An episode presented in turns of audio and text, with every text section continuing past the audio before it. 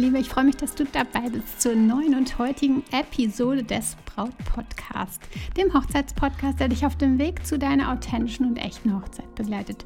Denn deine Hochzeit gehört dir. Ich bin Stefanie Allesroth, Autorin und Moderatorin des Braut Podcasts und ich unterstütze dich dabei, deine Hochzeit so zu planen und zu feiern, dass du dich schon während der Planungszeit so richtig glücklich fühlst. Und deine Hochzeit selbst mit Glück im Herzen und mit dem Lächeln auf den Lippen feiern kannst. Die letzten Wochen war ich unglaublich heiser und vielleicht hört man es immer noch. Es liegt am Heuschnupfen und ich konnte richtig kurz nur reden, sonst war die Stimme komplett weg. Ich hoffe, jetzt ist besser und ich werde nicht plötzlich stumm. Also nimm mir das nicht krumm, wenn es nicht ganz so gut klingt wie sonst. Ich gebe mein Bestes, denn ich habe heute ein Thema, was mir sehr am Herzen liegt. Denn es geht ums Essen, das Hochzeitsessen und ich liebe gutes Essen. Aber heute möchte ich dir von sechs Nahrungsmitteln berichten, mit denen du auf deiner Hochzeit schnell auf dem falschen Dampfer bist. Nicht, weil euch die Gäste oder es den Gästen oder euch nicht schmecken könnte, sondern weil ja, sie euch diese Lebensmittel schwere Felsen vor die Füße legen könnten. Was ich damit meine und was du besser nicht für das Dinner und Co. auswählst, hör gern zu. Es geht jetzt los.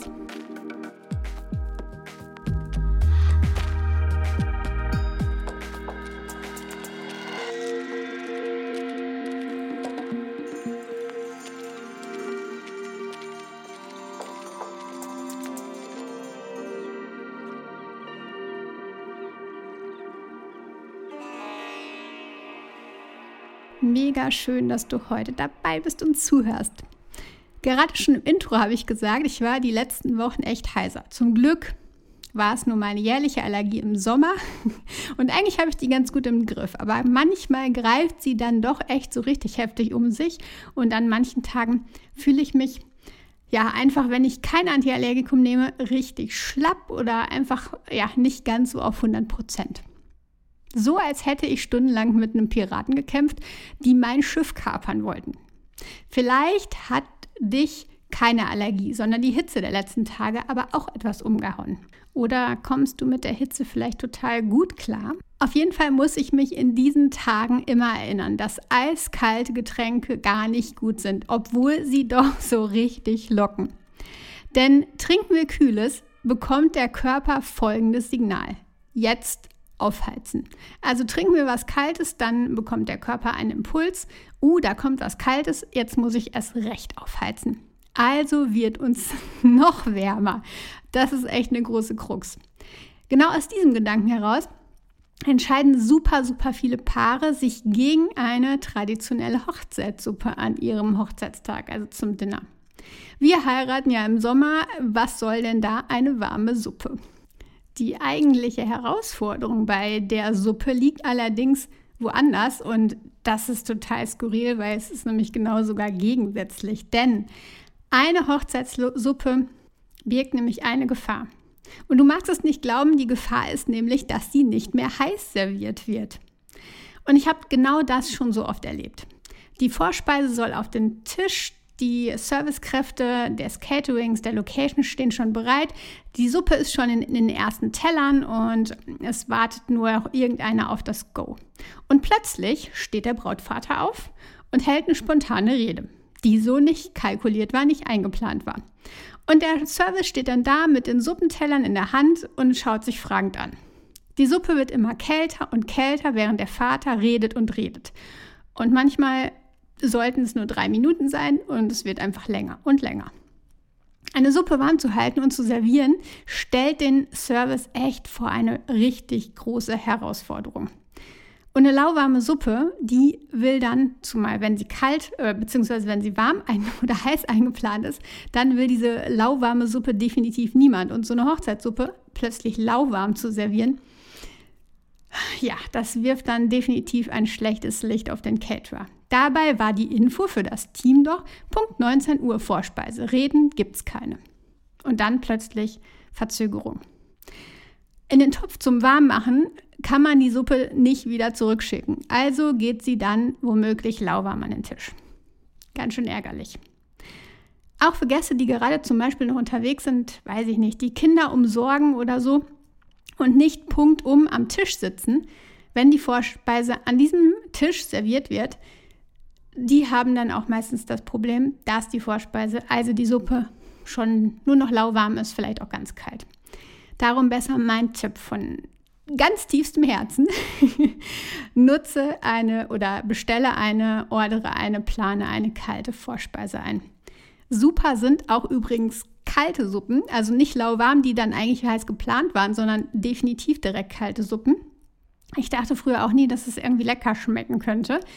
Ähm, aber ich finde, es ist einfach großartig. Vor allen Dingen ähm, einfach nochmal so ein bisschen so ein Wow-Effekt für all die Gäste, die dann auf einmal ähm, ja probieren und gar nicht damit rechnen. Also ich liebe es auf jeden Fall total.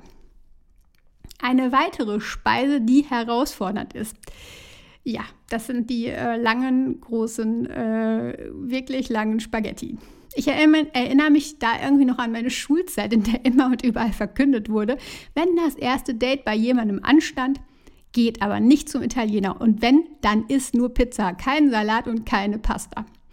Spaghetti zu essen sieht immer, ja, mögen es doch echt bestätigen oder du wirst es bestätigen, es sieht immer richtig blöd aus.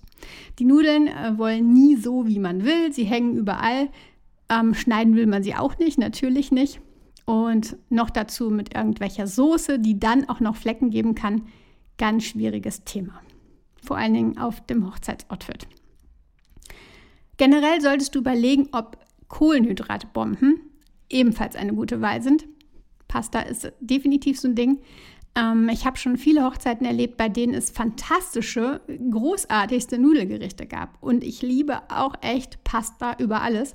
Aber du kennst das. Danach bist du platt. Vielleicht sogar mit einem schönen Blähbauch. Blähbauch. Aber möchtest du nicht viel eher mit deinen Mädels die Tanzfläche rocken? Kohlenhydratbomben machen einfach träge. Und im engen Kleid mit deinem Food-Baby-Bauch fühlen sich deine Mädels auch nicht mehr gut und du dich ebenfalls wahrscheinlich ganz und gar nicht. Wenn die Frauen sich mit Food-Baby dann unwohl fühlen, die Männer sich mit Flecken auf dem Hemd bestimmt ebenfalls auch. Wann das schnell passiert? Bei kleinen Häppchen, die zum Beispiel zum Sektempfang gern serviert werden. Die mit Söschen garniert sind und richtig ja, schön und leicht auseinanderfallen, wenn man sie dann in den Mund steckt.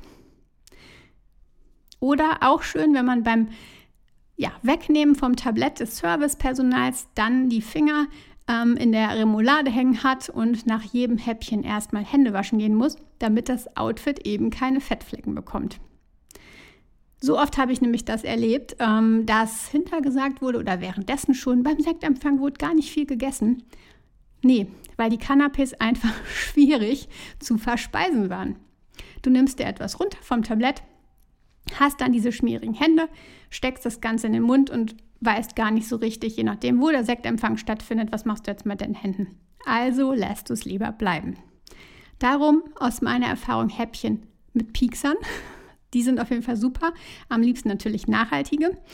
Oder kleine Schälchen und Teller, Tellerchen. Gibt es ja so kleine, ja, Mini-Schälchen, ähm, in denen dann das Häppchen liegt und die dann mit dem, mitsamt von diesem Schälchen, mitsamt dem kleinen Tellerchen verteilt werden und ähm, dann einfach viel, viel entspannter ja, zu essen sind. Ich habe es auch schon öfter gesehen, dass kleine Gläser irgendwie mit Inhalt gefüllt werden und dann eine kleine Gabel dazu gereicht wird. Auch sehr schön und es macht irgendwie auch nochmal so den gewissen ähm, Kick, würde ich sagen, was Besonderes. Zu Beginn hatte ich ja schon über die Wärme oder die Hitze gesprochen, die im Sommer einfach herrschen kann, die manchmal ziemlich wahrscheinlich ist. Genau an solchen Tagen ist die Frische und das Catering selbst noch viel herausfordernder. In den letzten Tagen sah ich echt so häufig überall tropfendes Eis. Und zwar schon direkt, wenn die Menschen aus der Eisdiele gekommen waren. Also sie hatten nicht mal die Chance, ähm, ja, das zu vermeiden, sondern es tropfte einfach direkt. Und da kommen wir auch schon zum Punkt. Schlecht oder zumindest sehr herausfordernd im Sommer ist die Eistorte. Denn die muss erst in die Kühlung, aber sie muss ja auch erst zur Location. Also sie kommt irgendwie, wird gebracht von der Eisdiele, von der Konditorei, wie auch immer, wird dann vermutlich im Kühltransporter vielleicht, vielleicht aber auch nicht, vielleicht nur in einer bestimmten Verpackung gebracht. Ähm, in der Zeit ist es vielleicht gekühlt, aber dann gibt es immer wieder Unterbrechungen. Das heißt, beim Einladen ins Auto, beim Ausladen, ähm, sie ist dann in der Location.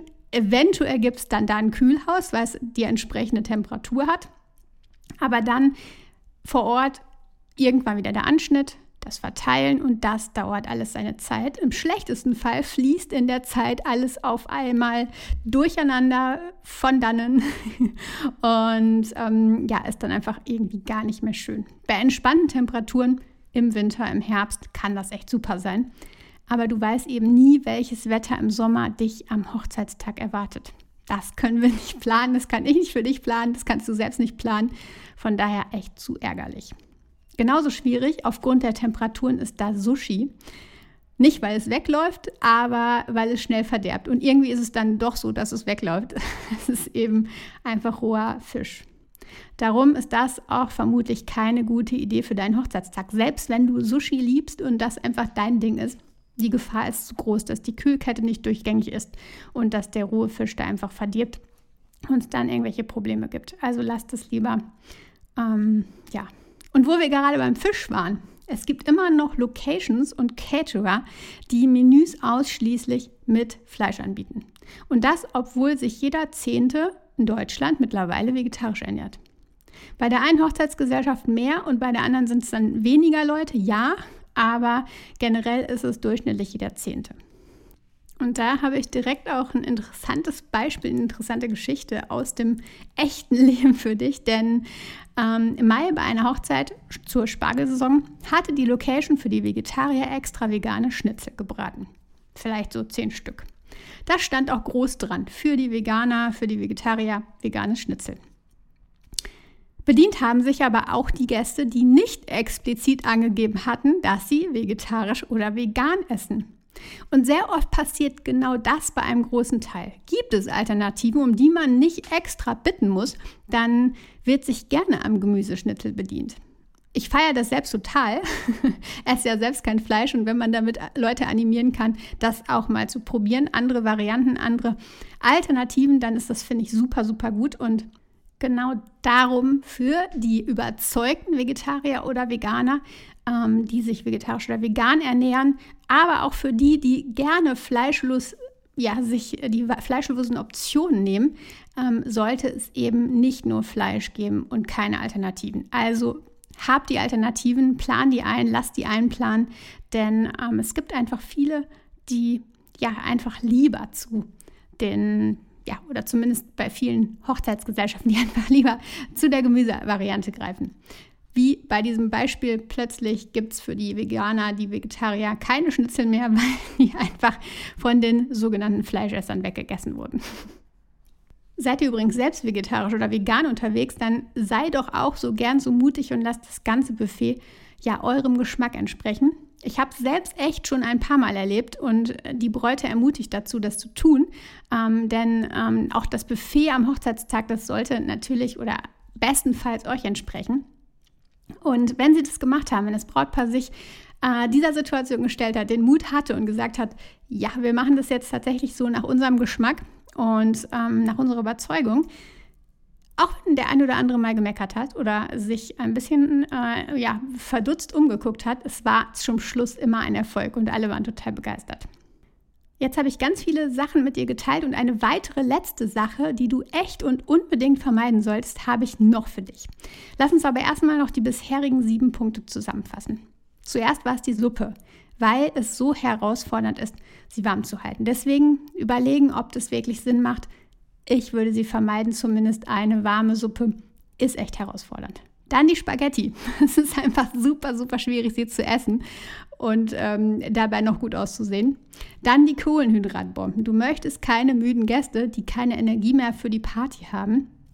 Und sondern da ein bisschen energetische Gäste, die noch mit dir deine Hochzeit feiern. Dann die Häppchen, die auseinanderfallen. Flecken sind so oft vorprogrammiert und fettige Finger ebenso. Ähm, da gibt es bessere Alternativen.